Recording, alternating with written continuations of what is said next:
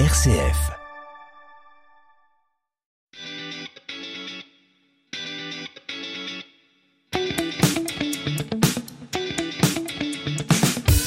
Coup d'avance, le magazine d'un territoire innovant proposé par RCF en partenariat avec la ville de Saint-Étienne.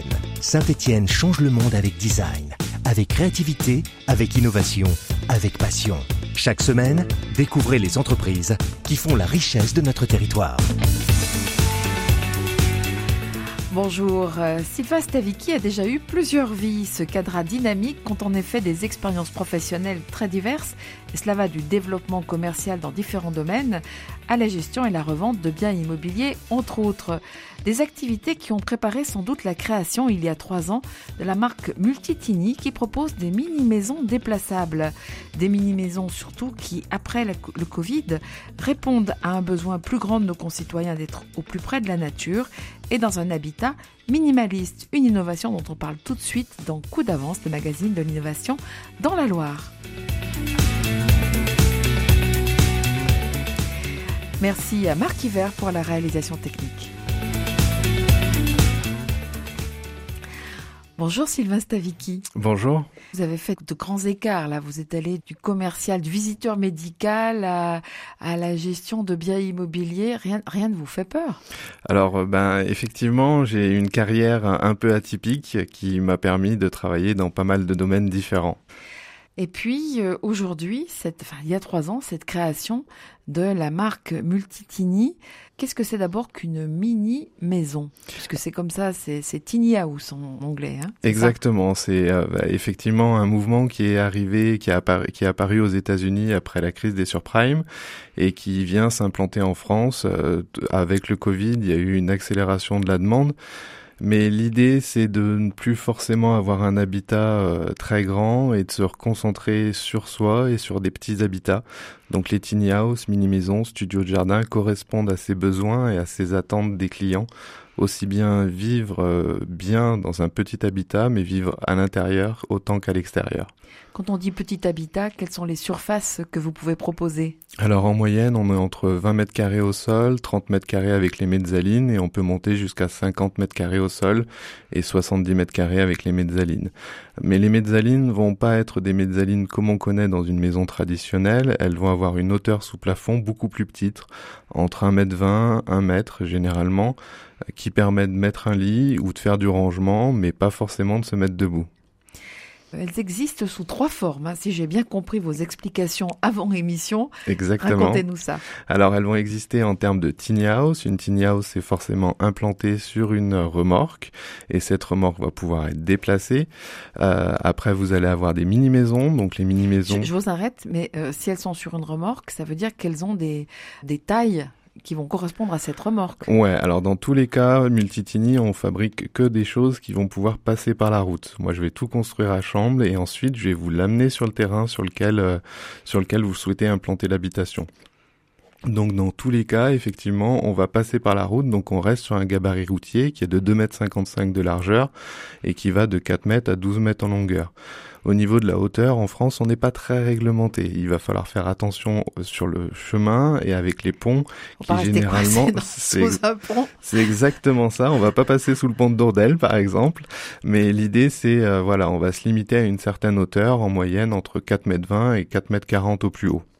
Alors même si vous amenez toutes les maisons que vous faites par la route, il y en a qui euh, sont euh, destinés à être déplacés, à se déplacer. Il y a des clients qui vous la demandent pour ça. Oui, alors il y a des clients... Ces maisons seront sur des remorques tout Exactement, le temps. sur des remorques tout le temps, mais même en fait, euh, en fonction du terrain sur lequel on va s'implanter, la tiny house va être plus adaptée ou la mini maison. Une mini maison, on va plus facilement pouvoir la mettre sur un terrain constructible. La seule différence, c'est qu'au lieu de construire une maison traditionnelle, on va partir sur une maison qui aura peu d'impact environnemental.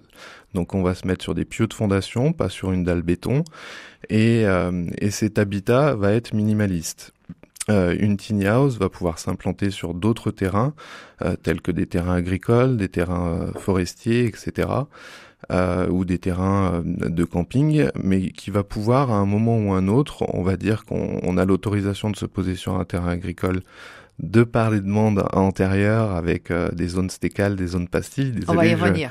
voilà, euh, mais entre guillemets, euh, si dans 50 ans on vous dit le terrain est devenu constructible, il faut déplacer cette tiny house, vous avez la possibilité de la redéplacer ou de la mettre en point fixe. Il faut juste avoir la bonne remorque. C'est exactement ça. C'est des remorques qui sont très spécifiques à ce type d'habitat et qui sont construits par des gens spécialisés là-dedans.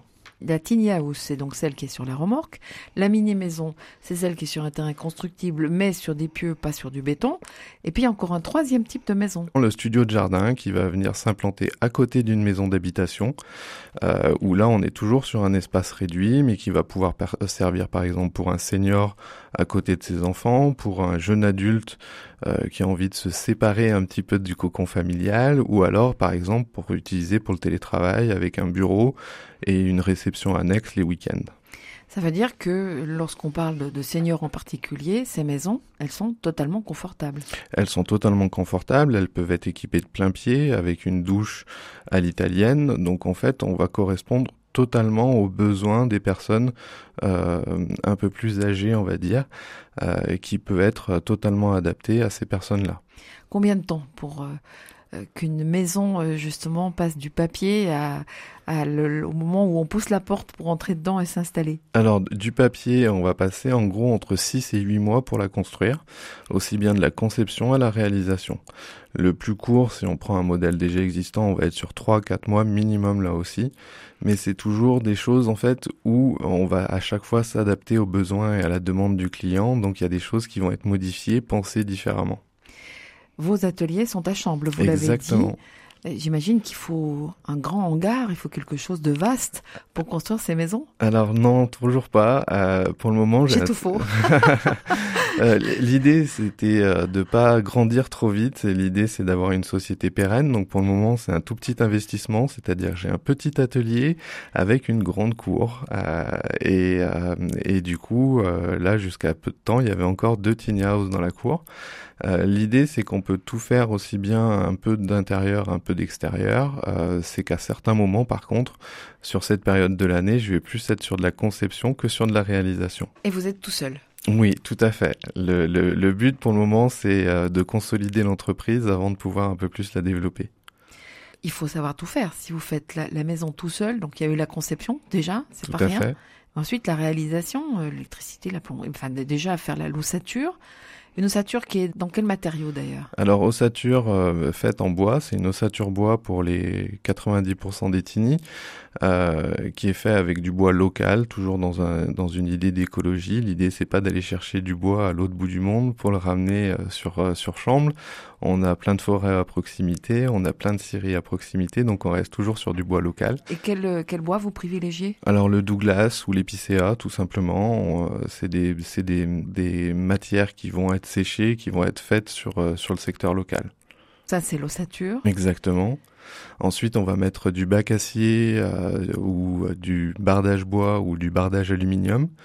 Euh, ça, ça va être la, partie entre guillemets où on va couvrir la tiny ou la mini maison. Et puis à l'intérieur, on va mettre de l'isolant biosourcé, ce qui est soit de la métisse, du jean recyclé, soit du biofibre 3G, qui est du lin, du chanvre, du coton. L'idée, c'est toujours là aussi d'utiliser du matériau naturel le plus possible et sain le bois, vous l'avez sur place, ces matériaux euh, biosourcés, c'est faut pas aller les chercher trop loin, c'est facile d'accès, pas trop cher. C'est facile d'accès, le prix a grandement réduit sur les dix dernières années parce que la demande s'est beaucoup développée. Euh, c'est des produits qui sont faits en France et c'est des produits qui sont maintenant trouvables un peu partout dans le commerce, euh, dans le commerce de détail. Ces maisons, alors, celles de 20 mètres carrés, j'imagine que non, mais les plus, les plus grandes, celles qui font 50 mètres carrés, par exemple, vous y montez des cloisons? Oui, tout à fait. Euh, là, j'ai un projet, par exemple, en tête, où on est sur une maison de 50 mètres carrés au sol, et vous allez avoir deux chambres et une salle de bain. Donc, vous montez toujours des cloisons. La seule différence, c'est qu'on va pas monter des cloisons placo-plâtre, on va monter forcément des cloisons en bois.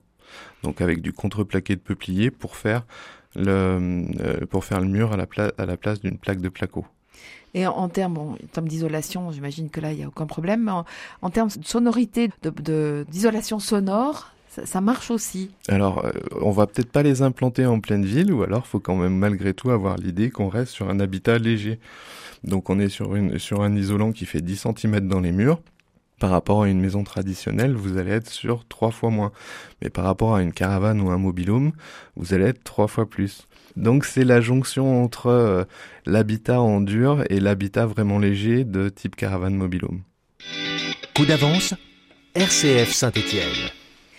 J'ai le plaisir d'être en compagnie euh, de Sylvain Stavicki, créateur euh, de la société Multitini, qui propose, vous l'avez entendu, euh, je l'espère, dans la première partie de l'émission, trois types de mini-maisons qui peuvent correspondre à différents usages. L'idée étant d'être sur un habitat minimaliste, mais surtout d'avoir la possibilité d'être beaucoup plus facilement à l'extérieur, ce qui a été une aspiration euh, euh, plus que partagée après les différents confinements dus au Covid. Sylvain Stavicki, évidemment, ce qui compte beaucoup aussi, c'est le terrain sur lequel la maison va s'implanter. Vous l'avez évoqué en parlant des différents, des trois types de maisons. Euh, certains sont sur des terrains non constructibles, d'autres le, au contraire. Et évidemment, les démarches administratives ne, le, ne sont pas les mêmes. Vous avez même évoqué, alors je regarde mon papier pour pas me tromper, ce que vous appelez des pastilles ou bien pastilles ou zones stécales. Ou bien des zones stécales. Voilà. Donc là, il faut nous en parler un peu plus. Alors il y a voilà, il y a plusieurs cas de figure en fonction de là où vous allez vous positionner. On va parler de studio de jardin quand on va être à proximité d'une maison d'habitation, c'est-à-dire qu'on va agrandir cette maison d'habitation et là, ça va être fait juste avec une demande de travaux parce que généralement, on va pas déplacer les 20-40 mètres carrés au sol. C'est euh, c'est pas forcément euh, mitoyen, collé à la maison, ça peut être légèrement non, déplacé. Exactement. C'est comme quand vous faites construire un, un garage ou un carport, on va pouvoir se mettre à l'opposé de la maison d'habitation. L'idée, c'est pas forcément de se coller comme on a pu faire dans les années, euh, dans les années passées. Euh, c'est vraiment de séparer les deux habitations pour qu'elles soient bien définies, que chacun puisse par exemple avoir son entrée. Euh, et donc là, c'est la possibilité la plus facile avec une déclaration de travaux. Après, comme on l'a dit, vous avez les mini-maisons qui vont se mettre sur des terrains constructibles, où là, on va rentrer totalement dans, le cas classique du permis de construire. Et ensuite, vous avez ce qu'on appelle des zones euh, qui ont été prévues par la loi Allure, euh, des zones stécales ou des zones pastilles. Ces zones en fait sont définies sur des terrains qui sont des terrains agricoles, zones naturelles, zones forestières, qui sont à la bonne volonté des maires et des, euh, agglos. Euh, on va demander une modification du PLU pour inclure une zone pastille sur ce type de terrain. Est-ce que là, vous n'êtes pas en train d'empiéter sur euh, justement les fameuses zones agricoles euh, si précieuses? Non, le but reste un but entre guillemets écologique. Donc on va vraiment privilégier des terrains qui ne vont pas avoir d'intérêt pour la SACER et pour la Chambre d'agriculture. L'idée, c'est par exemple un terrain implanté entre deux routes à proximité immédiate. Le PLU interdit maintenant les nouvelles constructions. Donc on va rentrer dans ce cadre-là. On va demander une zone stécale ou une zone pastille, c'est les deux termes définis, mais sur des terrains bien spécifiques. Qui n'intéressent pas les, paysans quoi qu'il arrive. Exactement. Ils chercheront pas à acheter là. Exactement. L'idée, ça va pas être en fait d'empiéter sur ces terres agricoles. C'est des terres qui sont en jachère et qui n'intéressent entre guillemets pas l'agriculteur d'à côté. Euh, le but, c'est aussi de les implanter sur des terrains où du réseau arrive à proximité quand on veut pas être autonome. Euh, et l'idée, c'est de pas créer un surcoût pour la pour la ville qui vient nous implanter. On va pas leur demander de créer euh, 600 mètres de réseau euh, qui va avoir un coût pour les contribuables. L'idée, c'est vraiment de s'adapter au terrain. Et de pas de pas avoir d'influence néfaste sur le terrain posé. À la limite, à part peut-être l'électricité et encore, euh, sûrement qu'il y a des possibilités euh, aujourd'hui les, les, nouveaux habitants de ce genre de maison pourraient presque être autonomes, euh, je sais pas, avec des toilettes sèches. Avec, Alors euh, généralement, de toute façon, les Tignes, on va parler de toilettes sèches parce qu'on va retraiter juste les eaux grises, donc pas les eaux noires, euh, là où il y a les sels et là où il n'y a pas de sel. Les eaux grises vont pouvoir être traitées très facilement à la sortie de la Tigny et pouvoir être rejetées dans égouts, la nature. Vous choisissez quand même ce, ça va dépendre. Non, ça va vraiment dépendre du terrain en fait. S'il y a les égouts à proximité, autant se raccorder sur les égouts. Euh, entre guillemets, faut pas être maso et chercher à chercher les complications. Quand on a la possibilité, on va prendre entre guillemets le plus facile. Mais après, si on a envie d'être totalement autonome, on va récupérer l'eau de pluie, on va la filtrer avec des filtres à microns, on va la stériliser avec des lampes UV et on va la réinjecter directement dans le réseau. Pour l'électricité, on va mettre des panneaux solaires et parfois pour des périodes comme celle-ci, il vaut mieux avoir un groupe électrogène. Ça fait trois ans que la société a démarré. Vous nous avez parlé déjà de plusieurs clients.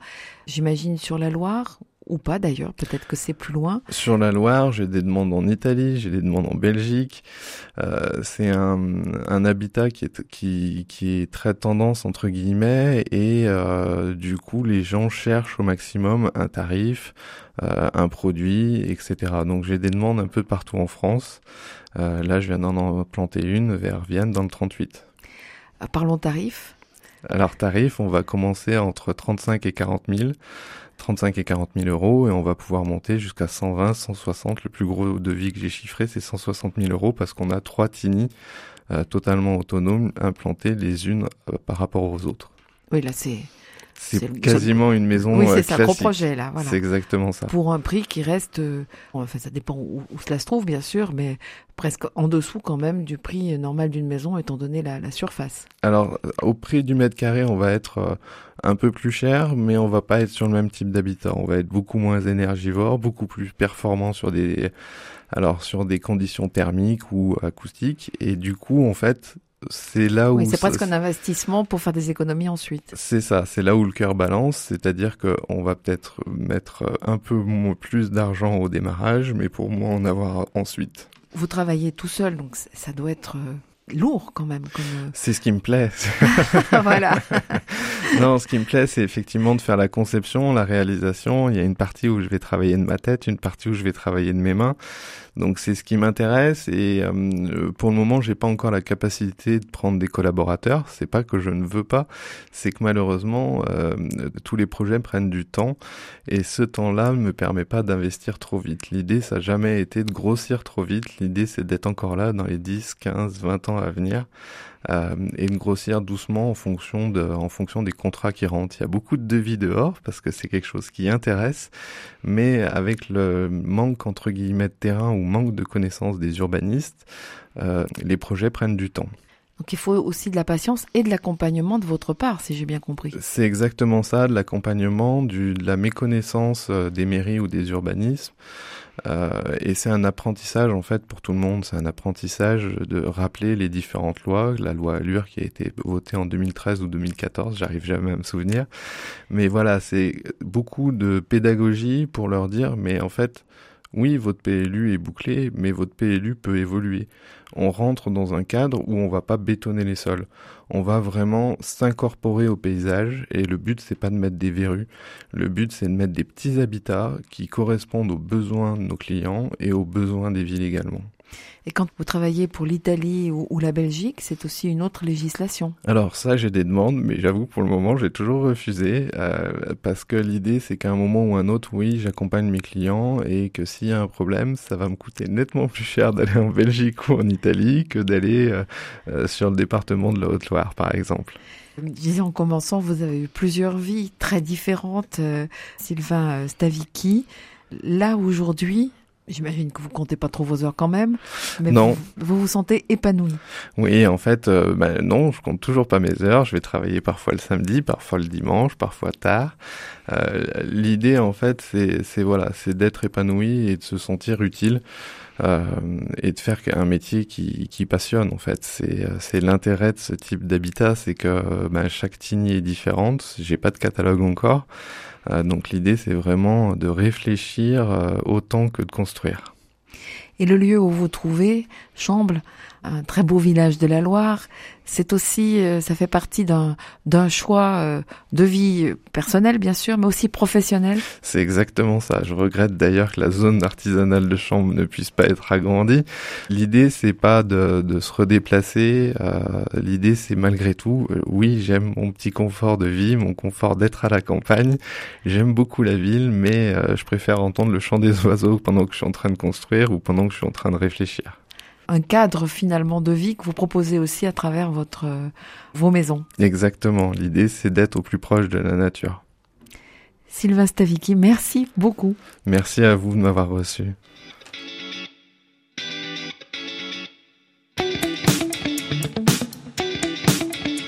C'était Coup d'avance, le magazine d'un territoire innovant proposé par RCF en partenariat avec la ville de Saint-Étienne.